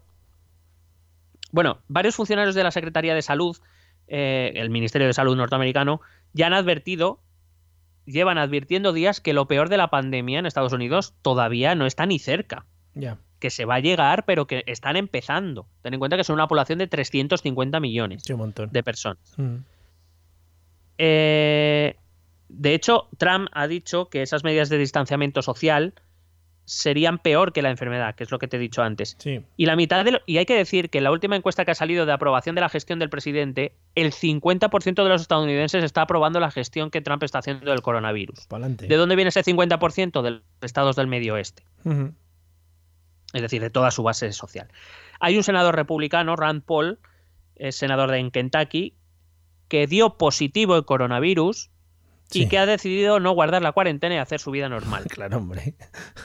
Hoy me ha parecido leer, no recuerdo, es que no me ha dado tiempo a anotar quién lo ha dicho, pero me parece que era un senador republicano o un, legislador republicano que decía que si algunos jubilados norteamericanos tenían que morir para salvaguardar y salvar la economía y el capitalismo en Estados Unidos, que estarían dispuestos, porque él es un señor mayor, que estarían dispuestos a hacer ese sacrificio por su país. Thank you for your service, sí, sí. O sea que imagínate cómo está el tema ahí. Y repito, va a ir a más porque ellos están empezando ahora. Ya. Con la curva. Bueno. Viajamos a Europa, vamos a ver rápidamente. Portugal tiene más de, 2.000 casos declarados. Solo, entre comillas, el solo, y quiero que se entienda, eh, eh, unos 20 fallecidos, una veintena de fallecidos. Hace seis días que el gobierno de Antonio Costa declaró el estado de emergencia, eh, a la vez que España, prácticamente, un poquito después. Es verdad que antes ya había cerrado las fronteras con España. Eh, en Portugal lo que se hace es que las personas infectadas deben estar aisladas obligatoriamente, que su incumplimiento además conlleva delito de desobediencia, es delito penal, no es multa, como aquí. Se han cerrado todos los comercios excepto alimentación, farmacias y gasolineras. Los colegios ya se cerraron el lunes 16 y en principio hasta el 9 de abril. Ya veremos si abren o no abren. Y como digo, también se crearon controles fronterizos con España que a día de hoy se siguen manteniendo. Alemania alcanzó ayer la cifra de más de 27.000 casos, no sé cómo estará hoy, repito. Bueno, 27.000 casos. Sí quería hacer una aclaración. Cuando hablamos de los casos o de los infectados o de los contagiados es de los que se tiene conocimiento. Claro. es muy probable que en todos los países el número de contagiados o de infectados sean o seamos muchos más. Pero no están o no estamos detectados. Yo como no me yo por si acaso no me quito del No, no, no. de la ecuación. Pero bueno, como está manteniendo bien el confinamiento, pues todo perfecto. Correcto. Entonces, precisamente me refiero a eso. Estamos hablando de los casos conocidos, de los casos detectados, podemos decir, no, no de todos los casos, porque eh, es muy difícil saber eso. Sí. Sí se sabe que han sido en torno a 115 los fallecidos, por lo menos hasta el día de ayer, lunes 23. Su estrategia ha sido la coreana, la de hacer muchos test. Todo el mundo, desde aquí, desde España o Italia, eh, ha alabado a Alemania por seguir esa, esa, estrategia y por hacer tantos test, mientras que en España, en países como España o Italia, no se han hecho tantos test. Bueno, por supuesto, persona detectada con, con eh, positivo en coronavirus queda confinada y en cuarentena. Hay que aclarar que Alemania tiene varios productores de test también. Claro. Y hay que recordar que Angela Merkel hace dos semanas se negó a vender ese tipo de material a otros países, se lo quedó para ella. Uh -huh. Bueno, para ella, para Alemania, me refiero, no para solo para Merkel. se metió 2000 test ella. Quiero, quiero decir que probablemente eso ayuda mucho a poder hacer test, que tengas empresas que te las fabrican y quedarte con toda la producción. Claro. Cosa que a lo mejor pues otros países, como por ejemplo España o Italia, pues no nos ha sido tan fácil. Eh, y además, eh, hay que recordar que cuando se tiene que comprar material sanitario, batas, gafas, eh, mascarillas y demás, Alemania tiene mucho más peso y mucha más importancia en, la, en el comercio internacional que países como España. A España le cuesta mucho conseguir ese material porque eh, comparado con otros que también están comprando ese material, pues pintan menos y tiene menos potencial económico. Alemania, como digo, sin embargo, también ha tomado este fin de semana medidas más restrictivas de lo que venía haciendo. Es verdad que Alemania parecía mantener un poco lo que estaba haciendo Corea del Sur, sin, sin medidas de confinamiento y demás, pero sí que ha optado ya por medidas de confinamiento, un poco más relajadas que en España o en Italia, eh, porque básicamente en 10 días, en los últimos 10 días, ha pasado de 1.000 de, mil casos detectados a, como digo, más de 27.000 Ujú. en apenas 10 días, con lo cual sí que el gobierno de Merkel ha tenido que tomar medidas más restrictivas. Ha decretado el cierre de negocios no esenciales, la prohibición de reunirse más de dos personas en la calle, eh, aunque eh, Angela Merkel en sus últimas declaraciones recalcó que no son recomendaciones, son normas. Y cuando un alemán, un gobernante alemán dice que eso son normas, Eso a misa. cuidadito. Hay que decir que el gobierno federal ha anunciado que ya asumirá el 60% del sueldo de los trabajadores afectados Fíjate. eh, para, para evitar despidos y demás y mantener ingresos en las familias. Si nos vamos a Grecia, un país del que nos está hablando mucho y sin embargo es un país eh, que ahora mismo tiene una situación muy delicada.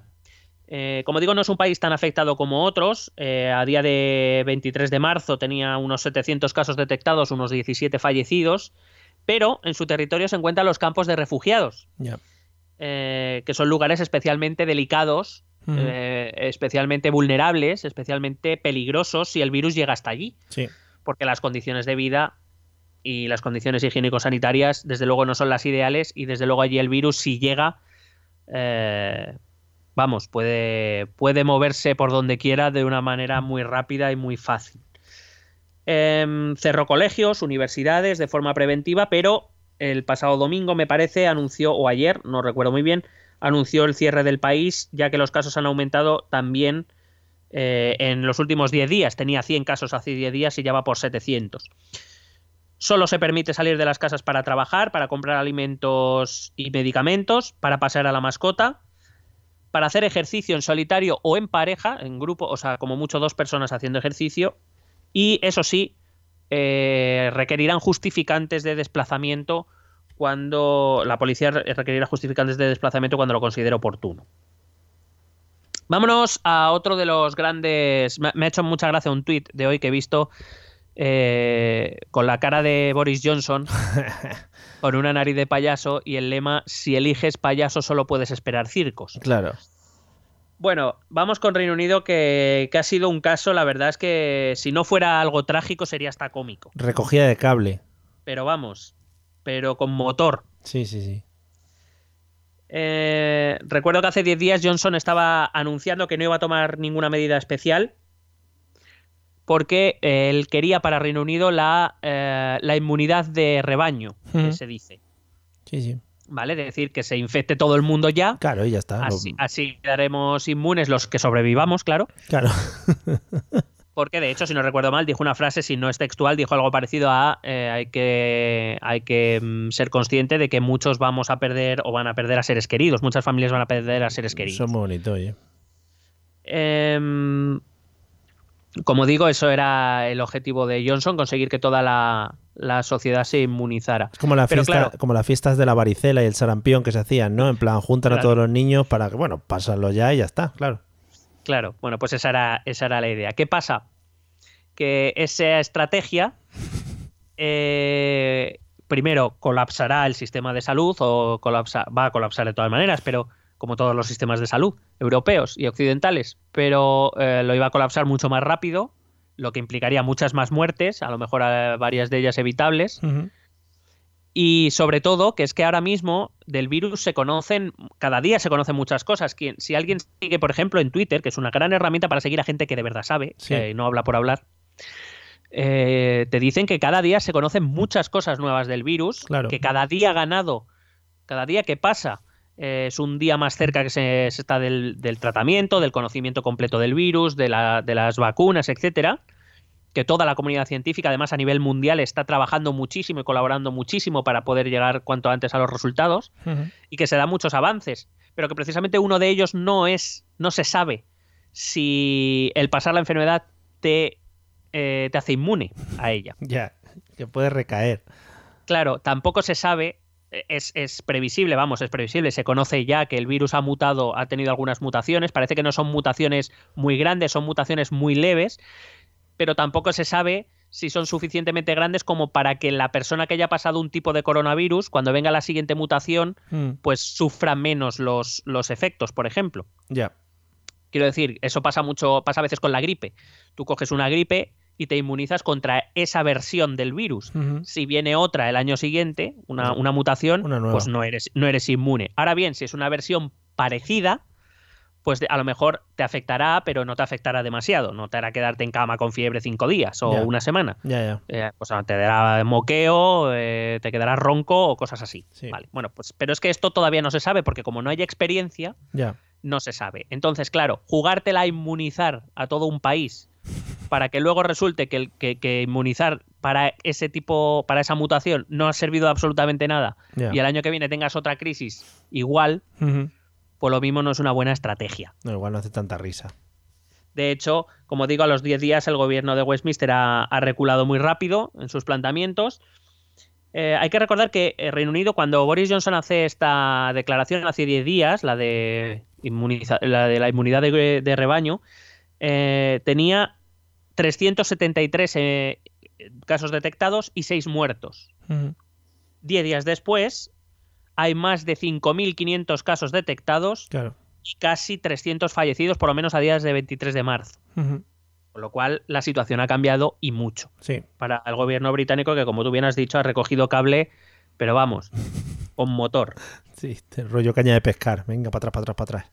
Ayer mismo, lunes 23, Boris Johnson hacía una nueva comparecencia televisiva y decía que eh, se confinaba la población, se decretaba el cierre de la mayoría de comercios y, se daba poderes a la policía para asegurarse de que las medidas tomadas, eh, medidas muy parecidas a las españolas, bueno, más parecidas a las alemanas que a las españolas, porque dejan salir a hacer deporte, no se pueden juntar más de dos personas, ese tipo de cosas, y da poderes a la policía para que se cumpla todas las medidas, o sea que ya parece que se lo ha tomado mucho más en serio que hace 10 días.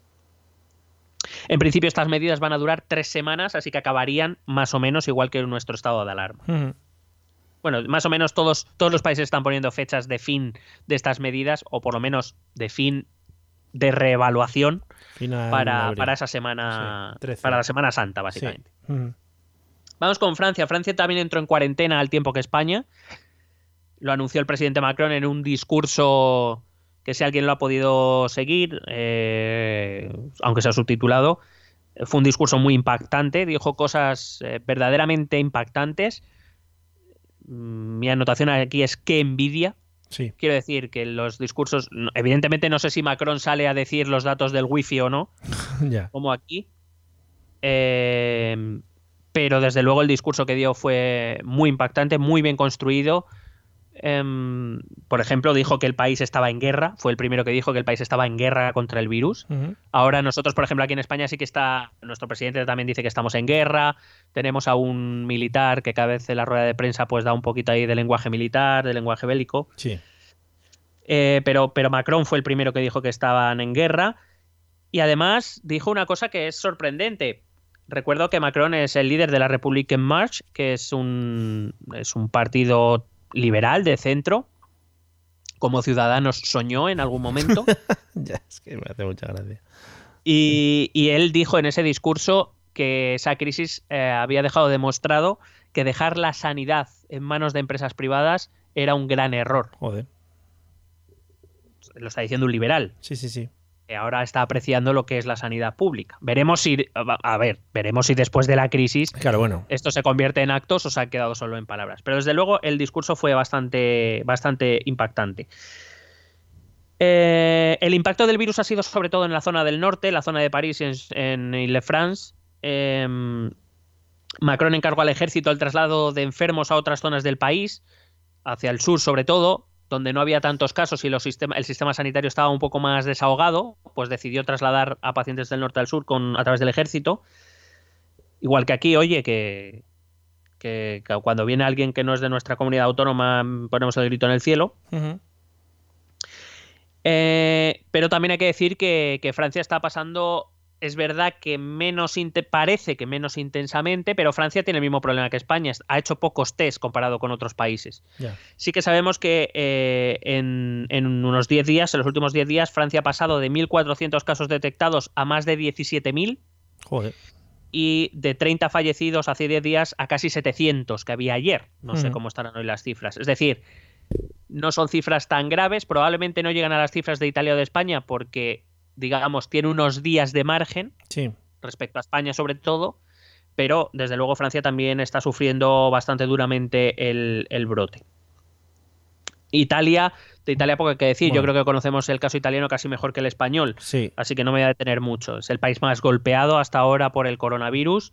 Veremos, veremos si no tenemos nosotros ese dudoso honor, porque Italia llegó, eh, Italia empezó una semana antes que nosotros. Veremos cuando, cuando pasen los brotes quién tiene, como digo, ese dudoso honor de ser el país eh, más, más golpeado. Inició su foco de infecciones en las regiones del norte, la región de Lombardía sobre todo, y recordad que eh, el virus se propagó muy rápido en Italia por una cosa que la verdad es que mm, da un poquito da un poquito para reflexionar sobre la responsabilidad que mucha gente tiene. Todo empezó porque eh, el gobierno iba a decretar el cierre de las regiones del norte del país para que no se movieran los ciudadanos de ahí, guardaran cuarentena. Sí. Se filtró la noticia la noche antes y todos los ciudadanos de esas regiones del norte salieron despavoridos del norte para ir hacia el resto del país y Claro. se llevaron al virus con ellos. Un poquito de. Sí. de- las, La filtración de quien, las claro, quien hiciera la filtración, quien hiciera la filtración sería evidentemente una medalla periodística fabulosa, Sí. pero está claro que no midió el daño que podía hacer.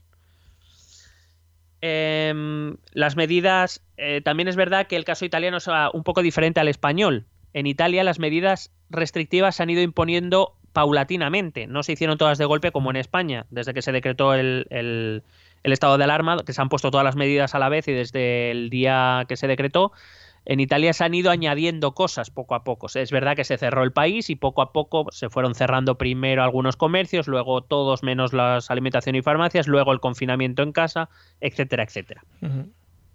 De hecho, por ejemplo, si no recuerdo mal, la prohibición de ir a segunda residencia, que en España entró con el estado de alarma, como todas las medidas restantes, se hizo hace cuatro días, me parece, en Italia. O sea que no, no la gente se podía ir a sus segundas casas a otros lugares de Italia hasta hace cuatro días. Ya ves. Eh, vamos con Rusia, Sí. porque tenía en este programa hay que hablar de Rusia. Hay que hablarlo siempre. Si cada 10 episodios no hablamos de Rusia, pues bueno, nos pasaría una cosa que no hemos hablado. Claro, que no, no lo comentes, no lo comentes. No hablamos. Rusia a día de 23 de marzo apenas alcanza los 440 casos, digo apenas Con todos los que son, Mm, sí. porque son comparados con otros países. 40 440 casos detectados, tiene un solo fallecido a día de ayer, por lo menos. Ujú. Que se La mayoría de estos casos han sido importados de Italia, según dicen, según el gobierno ruso. Y por supuesto no vamos a ser nosotros, Mario, los que dudemos Por de lo que dice supuesto. el gobierno ruso. Yo creo que el gobierno ruso creo que es uno de los más fiables del mundo. Y que cada uno lo entienda como quiera, pero tope. vamos, aquí Rusia no se pone en duda nunca. Por supuesto. Eh, una de las primeras medidas que tomó el gobierno ruso por iniciativa de Vladimir es que se decretaba previsión de hasta cinco años para quienes no cumplieran las cuarentenas impuestas por eh, el gobierno. A todos los que llegaban desde países infectados se les eh, impuso una cuarentena de 14 días. Quien no la cumpliera podía estar en la cárcel hasta cinco años. Está- han rebajado las penas, ¿no? Por algo, habitual, ¿no? Sí, para, para, para, para- porque son más democráticos. Claro. Eh, se pusieron controles en transportes y escuelas, se cancelaron eventos internacionales, por ejemplo, un foro internacional de economía muy importante que en San Petersburgo se canceló también. Eh, y aquí digamos que ha tenido una actuación un poco polémica, no entiendo por qué, yo lo voy a explicar, pero no entiendo Nah. por qué es tan polémica. Nah, tontería. Lo que ocurrió, por ejemplo, en Moscú es que la policía moscovita, por orden de la- del gobierno, eh, localizó y detectó a todos los seres humanos de origen chino que Sí. había para hacerse y les obligaban a, a- a ir a dependencias médicas a hacerse el test coronavirus, les aislaban hasta que tuvieran los resultados. Eh, y digamos, pues que no les, por lo visto, no los debían tratar como muy humanamente. Además, solo lo han hecho con los chinos. hay que decir. Vaya, vaya, qué curioso. Y luego les ponían, bueno, pues una cosita, un brazalete, ¿no? En el, en el brazo para identificarles. Eh, hay que decir que esto ha provocado un enfrentamiento diplomático entre China y Rusia, algo que pocos Mm, esperábamos. porque vaya, la verdad, son dos que- países que suelen estar en sintonía. Qué sorpresa. Mm. Pero sí, parece ser que a China no le ha gustado esto, por lo que fuera. Bueno, bueno. Que tienen sus cosas también los chinos, madre mía. Eh, tiene su frontera cerrada con China, son más de 2.000 kilómetros de frontera. Fíjate, están ahí. De, de hecho, ya la cerró desde finales de enero. Putin fue muy previsor en eso. De hecho, ya la tenían casi cerrada, ya estaba ya. Sí, por eso te iba a decir que tampoco le costó mucho. No había mucho ya. Tiene prohibidos los eventos de más de 5.000 personas. Joder. Es que allí las reuniones familiares son muy heavy. Claro. Total, que, que tampoco, eh, en cualquier caso, tampoco parece muy claro, según los medios internacionales, que Rusia esté dando información muy transparente, muy fiable. Repito, no sé por qué ponen en duda estas cosas. Por ejemplo, allí los partidos del Puerta Bonita de San Petersburgo se pueden seguir celebrando, por ejemplo. Claro, pues solo van 3.900 Claro. espectadores. Efectivamente. Viajó a Latinoamérica muy rápidamente, en Brasil. Brasil también es otro caso, claro, está Bolsonaro de presidente, pues. En Brasil son los gobernadores de los estados, porque Brasil es un estado federal, son los gobernadores de los estados los que están eh, tomando la iniciativa, los que están tomando medidas de, confina- de confinamiento, sobre todo en las regiones, en los estados de costeros, que son las zonas más turísticas Sí. y donde ha habido más contagios, sobre todo en Sao Paulo. Eh, hay que decir que hace dos días el presidente de Brasil, Jair Bolsonaro, ah, le dijo al gobernador de Sao Paulo que había decidido cerrar el estado y tomar medidas de confinamiento. Bolsonaro dijo que este gobernador era un lunático por hacer eso. Muy bien, pues nada. Ayer por la noche, si no, ayer por la tarde, si no recuerdo mal, tuvo que retirar un decreto en el que permitía, por la crisis del coronavirus, permitía a las empresas no pagar durante cuatro meses a sus trabajadores. Oye, qué bonito. Todo ayudas. Sí.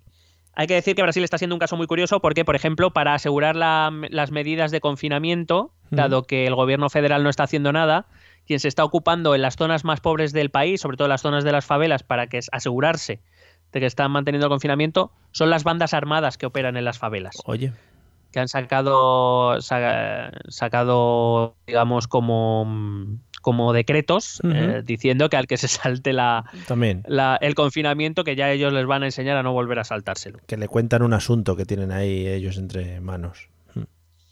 A día de ayer, de 23 de marzo, Brasil acumulaba casi ya 2.000 casos detectados con más de 30 fallecidos. Mientras Argentina y Colombia ya han cerrado sus países por completo, ya han iniciado medidas de confinamiento. Eh, los dos están en situación parecida, unos 300 casos detectados y 4 muertos en Argentina, 3 en Colombia. En Chile ya se cerraron la semana pasada los colegios durante 14 días. Eh, aunque ese mismo decreto dice que si se detectara en algún colegio que uno de sus alumnos está, está infectado por coronavirus, ese colegio cerraría ya durante todo el curso. Y que si fueran dos alumnos en, en, en Chile, se, se acabaría el curso para todos los colegios. Joder, De momento que yo sepa no ha ocurrido, Qué presión. pero, pero eh, tengo, tengo contactos en Chile, así que me iré enterando al día. Muy bien.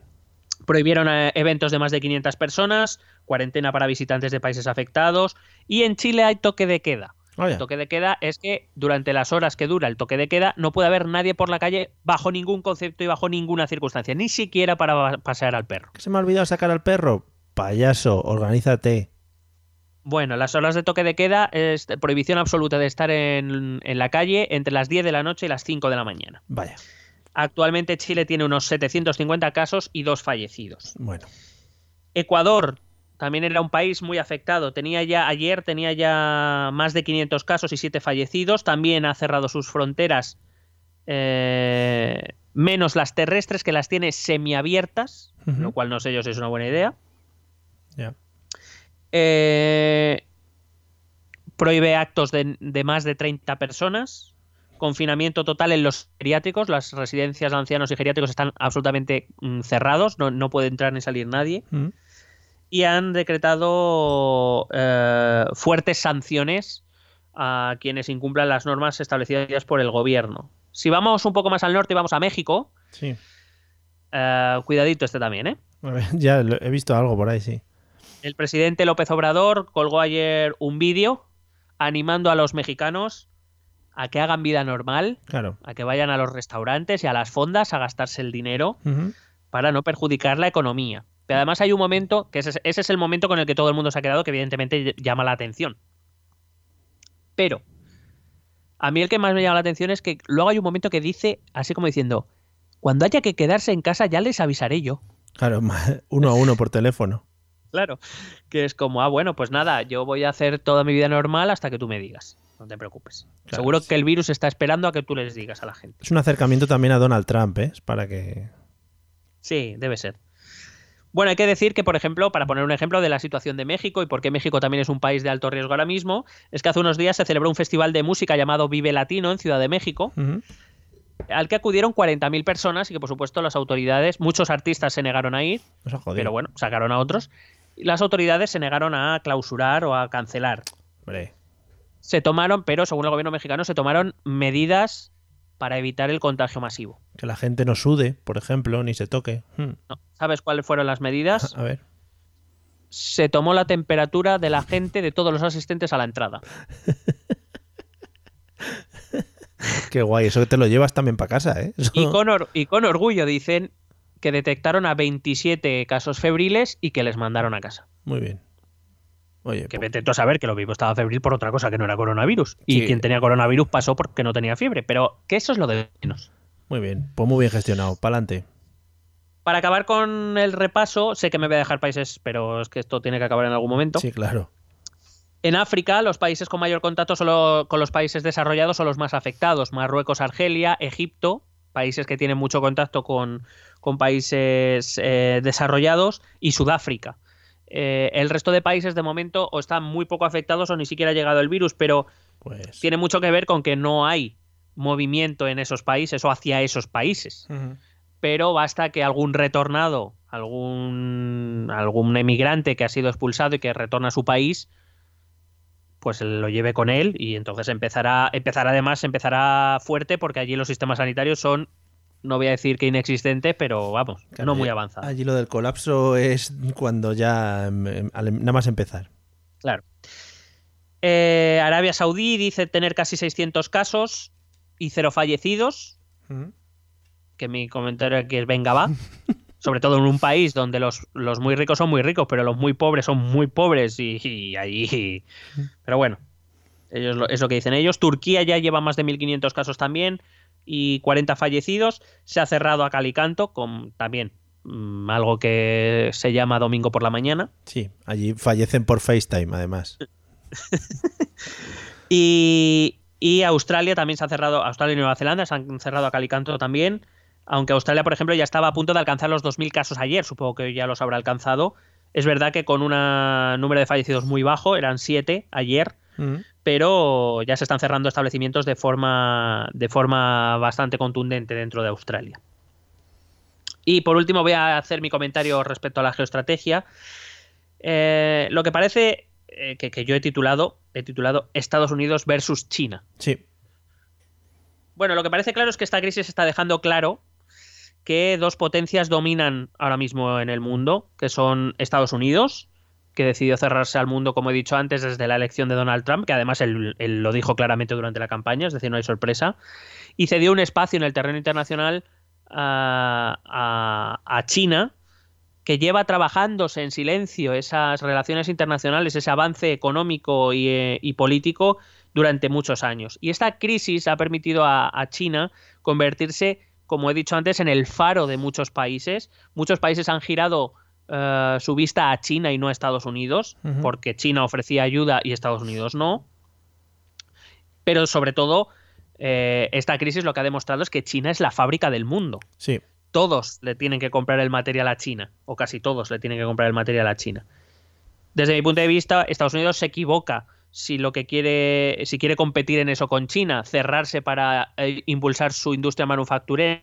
Eh, Estados Unidos tiene una importante ventaja tecnológica, por ejemplo, o en, o en eh, investigación de alta cualificación, que China no tiene, pero si quiere competir a ver quién hace más respiradores o más mascarillas, quizá lo tiene difícil teniendo en cuenta que China es un país de 1.300 millones de habitantes, muchos de ellos, la inmensa mayoría, destinadas a trabajar y trabajar y trabajar. La cuestión es que eh, las desavenencias Estados Unidos-China, patentes ya desde hace muchos meses, sabemos de la guerra comercial que venían manteniendo, han parecido crear como un nuevo mundo bipolar. Yo decía en el, en el Telegram, decía eh, la nueva guerra fría eh, bueno, en cierta manera sí, es una lucha por la dominación del, mundo, en el sentido por convertirse en la potencia hegemónica del mundo, solo que la Unión Soviética no está y ahora es China quien ocupa su lugar y además esta crisis le ha dado la oportunidad a China de, ponerse, de mirar frente a frente, que ya lo hacía, pero vamos, de mirar frente a frente a Estados Unidos. Y el problema para Trump, como bien decías antes, adelantabas antes, es que está en año electoral. Sí. Y claro, la indecisión puede costarle caro o no, porque ya hemos visto que Trump ha salido airoso de situaciones muy extrañas, que en teoría deberían haberle ido a la contra y que, y que no le han acabado afectando. Entonces, como Trump es siempre una incógnita, pues veremos. En cualquier caso, el coronavirus es un elemento nuevo en esta carrera electoral y vamos a ver cómo afecta a las elecciones estadounidenses. Porque la gran baza electoral de Donald Trump es sin duda la economía. O era la economía. Ya veremos cómo llega la economía a ese 8 de, a ese 3 de noviembre. Sus primeras acciones, por cierto, no lo he comentado antes, pero Trump culpó a los demócratas de meter miedo a la población con el coronavirus para fastidiar la economía y ganarle las elecciones. Sí. Después prohibió la entrada en el país de los chinos y presumió de que había salvado millones de vidas. No tomó más medidas, ya he dicho antes que son los estados, los gobernadores de los estados y los ayuntamientos los que están actuando por su cuenta. No se han hecho apenas test. Si en España nos quejamos, hemos hecho, o el ministerio dice que se han hecho unos 30.000 test y nos parecen pocos, porque en comparación con otros países efectivamente son pocos. A día de ayer Estados Unidos había realizado unos 1.700 para una población de 350 millones de habitantes, repito. Y es un país en el que el 38% de la población no tiene ningún tipo de seguro médico. Claro. Ojo Sanders, he dicho aquí. Aunque si, el, problema del coronavirus afecta a Trump, yo sí me mojo y digo que la mejor opción en ese caso no sería Sanders, sino Biden. Porque Biden va a traer al voto más moderado de los republicanos. Cuando vea que Donald Trump se está volviendo puto loco. Estarán dispuestos a votar a Biden, pero no a Sanders, que sigue siendo un, voto que asusta a mucho norteamericano.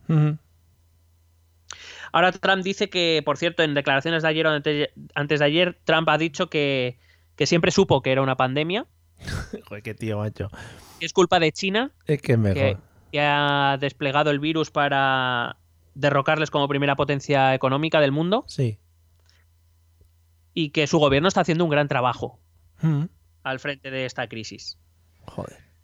La economía dirá si, si Trump corre peligro en la Casa Blanca o no si la economía norteamericana consigue resistir, o mejor dicho, consigue recuperarse muy rápido después de la crisis eh, que va a sufrir. eh, pues veremos si, si, si, como digo, llega en recuperación o llega fuerte, pues Trump tendrá muchas opciones de salir. Si no, veremos. Es decir, pero fíjate lo que te estoy diciendo, que no deja de ser llamativo. La, la continuidad de, de, Trump en la Casa Blanca dependerá más de la economía que del número de muertos que traiga esta crisis. Uh -huh. No lo dudes, porque en Estados Unidos es así. Sí.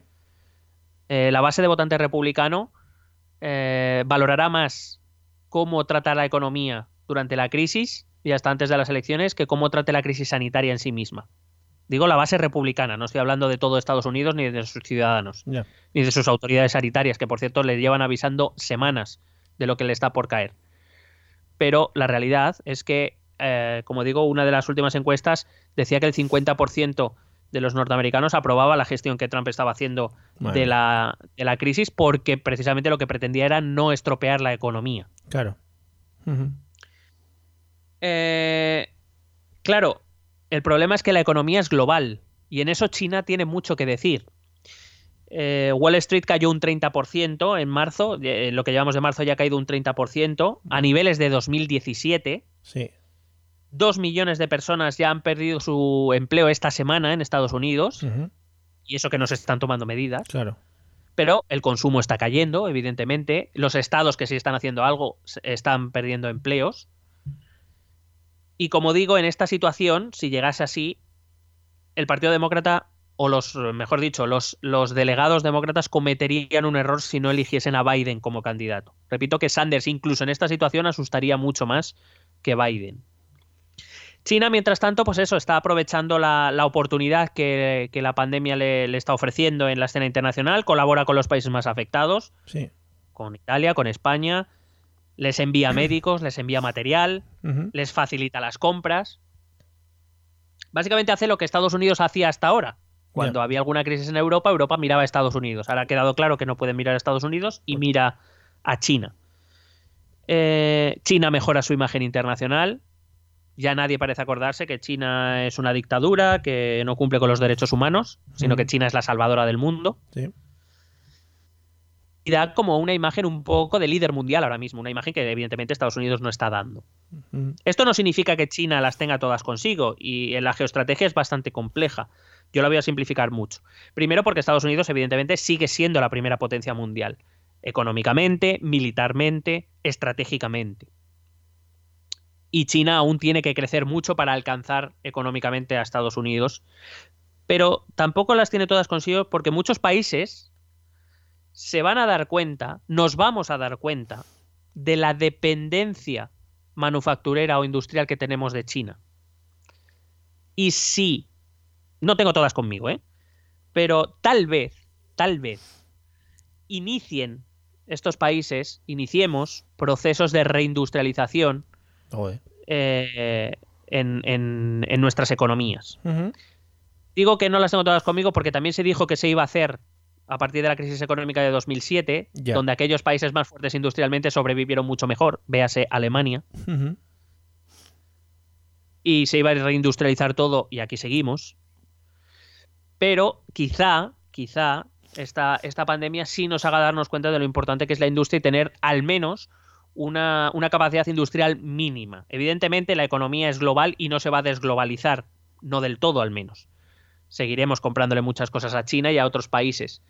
Pero si puedes depender menos de los demás, parece lógico pensar que tienes que, que buscar la manera de que si llega otra crisis de este tipo, no dependas al 100% de lo que puedas comprar en el exterior. Porque si, además, si surge una crisis de este tipo, ocurre lo que está ocurriendo, que todo el mundo quiere comprar lo mismo y una de dos, o no hay existencias o las que hay se vuelven muy caras. Claro. Entonces, quizá, repito, y solo quizá, algún líder eh, con, con, miras a más de cuatro años entienda que la, esa reindustrialización, aunque sea parcial, es necesaria en nuestras economías. Si esto ocurre, quizá China pierda poder internacional, porque ya no todos los países dependerán de él, al menos no enteramente. Esta crisis también puede afectar a la Unión Europea, o ya está afectando a la Unión Europea como estructura. La lentitud en la toma de decisiones y su puesta en práctica es aceptada en nuestro día a día normal, pero en una crisis como esta no es comprensible que se tomen decisiones de forma tan lenta. Eh, a eso hay que sumarle la falta de acuerdos entre los gobiernos. Los gobiernos europeos han sido incapaces de ponerse de acuerdo. Creo que Alemania ya por fin ha empezado a vender material a, España e Italia, pero durante muchas semanas no lo ha hecho. Solo el Banco Central Europeo, que ha lanzado ese plan de estímulo gigante, que es la más federal de las instituciones, también hay que decirlo, la más independiente de los gobiernos, ha, reaccionado con cierta rapidez. Pero, por ejemplo, Italia es un país que ya tenía un importante sentimiento anti-europeísta. Buen ejemplo de eso es que Salvini ha sido el más votado en las elecciones, tanto europeas como eh, italianas. Eh, y la ayuda que ha recibido Italia en sus horas más oscuras ha sido China, no europea. Ya. Con lo cual, no sé cómo esto podrá afectar a un posible Italexit en próximas fechas como digo, solo el BCE y que en Alemania se empieza a hablar de aceptar eurobonos, que ya explicaré en otra cosa lo que es, pero para que nos entendamos, es deuda pública conjunta de todos los países de la Unión Europea. Yo creo que puede salvar el proceso. La Unión Europea tiene salida, pero va a sufrir como no haga algo realmente. Hay que recordar además que están gestionando el Brexit en estos momentos, están negociando el pacto del Brexit, o sea que. Con la calma. Total, que el virus y la pandemia eran globales, pertenecen a un mundo global, pero lo que hemos visto en todo el mundo es que los estados, y lo que vemos en el mundo es que los estados están respondiendo de manera individual. No es descartable que el proteccionismo se vuelva más grande eh, en estas épocas. Y es verdad que los populismos quizá, sobre todo los populismos que están gestionando, sí que se van a, van a ver, eh, van a sufrir. Van a sufrir porque no están acostumbrados a gestionar en condiciones normales, pues condiciones de crisis como esta. Estamos viendo casos como Bolsonaro, como López Obrador en México, que, o el propio Johnson en Reino Unido, que quizá gestionar crisis de este tipo de manera populista no es tan fácil. Ya. Eh, quizás también genere esfuerzos recentralizadores, por ejemplo aquí en España, eh, fortalecimientos de los estados, Esperemos que no a costa de perder libertades, aunque ya os digo que la recuperación de esas libertades no va a ser de golpe y será poco a poco, esperemos que empezando más pronto que tarde. Y aquí estoy y aquí he acabado y sí sé que he tardado mucho, pero me queda muy a gusto. No, no, chapó, chapó, o sea, para adelante. Sobre todo este final maravilloso con un análisis eh, digno de, bueno, de espejo público para arriba, ¿no? Creo. Hombre, de hecho me llamó Susana Griso, pero yo le dije que no podía ir al estudio. Susana Griso están metiendo a muchos profesionales a los que les dan 30 segundos para que expliquen sus movidas, porque claro, interesan menos que, estar allí gritando, en fin. Sí, aunque luego alguno llega, sale y dice cualquier tontería y nadie le contrarresta ni le responde ni nada. Está muy bien. No hace falta, hombre, no pasa nada. Bueno, pues nada, oye, Chapo, em, seguiremos como no puede ser de otra manera, porque no tenemos otra, otro tema ahora mismo, eh, eh, ni político, ni de noticias, ni nada eh, más especial, el tema del coronavirus. Ha pasado un poco por encima todo el tema del señor Rey y sus dineros suizos, que eso han aprovechado también la pandemia, ¿no? Para meterlo por ahí entre medias. Y sus herencias. Sí, sus herencias, pero bueno, que seguiremos informando y seguiremos contando cosas relacionadas con este tema. Y ahora vamos a escuchar los métodos de contacto porque esos, como dije el otro día, pues no están afectados por el coronavirus, porque no hay coronavirus todavía internautico, aunque la gente lo está intentando. Así que escuchemos. ¿Quieres preguntarnos algo? ¿Proponernos algún tema? ¿Exponernos tu opinión? Ponte en contacto con nosotros. Es muy fácil. Envíanos un correo electrónico a esta dirección. Esto también es política.gmail.com. También puedes escribirnos en nuestra página de Facebook, esto también es política, o en nuestra cuenta de Twitter, arroba etepolítica. O si lo prefieres, visita nuestro blog, esto también es política.wordpress.com. Recuerda que puedes suscribirte a nuestro canal de YouTube y si quieres charlar con nosotros directamente, únete a nuestro grupo de Telegram. Busca el enlace en nuestras redes sociales. Porque tú también formas parte de esto también es política. Bueno, pues hasta aquí el episodio 110. El próximo es el 111, que son tres unos. Flipa. Cuidado ese, cuidado ese momento, ¿eh? Igual tenemos que saltar al 112 directamente. A lo mejor es tan especial como el 100, eso te iba a decir. El 100 fue espectacular. La verdad es que el 100. Hombre, pero es que yo creo que pocas cosas hemos hecho también en la vida como el 100 mal. Intachable, porque además no nos dejaron ningún comentario malo. Eh, no, no. Ni ningún voto negativo. Creo que, bueno, la verdad es que es bastante intachable.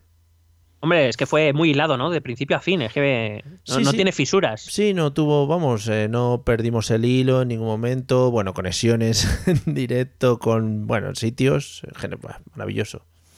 Bueno, como despliegue como no volveremos a hacer hasta el 200. No, no, hombre, cuidado el 200, ¿eh? Cuidado el 200, que si nos dejan el WeThink, lo... Vamos, podemos ir los dos, tú y yo allí, a gritar Sí. solos. Bueno, permíteme que diga que, que la verdadera tragedia de todo esto es que han cancelado Operación Triunfo, Sí, Mario. pero, pero he visto que eh, Están en sus que- casas, creo, haciendo cosas. sí, están repartiendo canciones para que nos grabemos en vídeo lo mandemos Sí. y pongan los mejores Claro. en, claro. en programas. Podríamos hacer un intento. Podemos hacer un dueto. Joder, sería maravilloso. A ver qué canción nos darían. Podemos cantar por el amor de una mujer o eso, que siempre es un clásico, ¿no? Perdóname, porque creo que está uno de nuestros greatest hits de entre los cinco de esta semana. ¿Cu- ¿Sí? ¿Cuál? ¿Lucía de...? No, no. Ah. Grita de jarabe de palo. Cuidado con ese tema. Bueno, pues nada, oye, pues para adelante en un momento dado, ya sabes, tú sacas la guitarra, yo saco el ukelele y el xilófono y podemos tirar. Quedamos, quedamos por, por Skype y lo vamos viendo. Lo vamos hablando, vale, genial. Pues nada, que se quiera apuntar a nuestro grupo de música, vamos a ser los, los nuevos Beatles. Eh, Vamos a ser más, creo que nos van a conocer más que a Jesucristo. eh, que se apunte, o sea, el que quiera que se apunte. Además, podemos subir a las azoteas a tocar, que eso siempre es muy bonito y muy icónico. Claro. Todo muy espectacular. Y nada, amigos. Eh, después de este alarde musical, como siempre en este final de podcast, como nos gusta, tocar un poquito de cultura musical eh, y Operación Triunfo, vamos a, vamos a despedirnos. Esperamos que os haya gustado, que os sirva también para manteneros, como decíamos al principio, un poquito informados más allá de lo que vemos en WhatsApp y Twitter. Que cuidadito con eso. Y nos vemos en el episodio 111 que ya veremos cuándo es, porque no tenemos nosotros, no, no ponemos unos días, claros, o sea que nada. Hala, nos vemos prontico, hasta luego. Besete sin virus.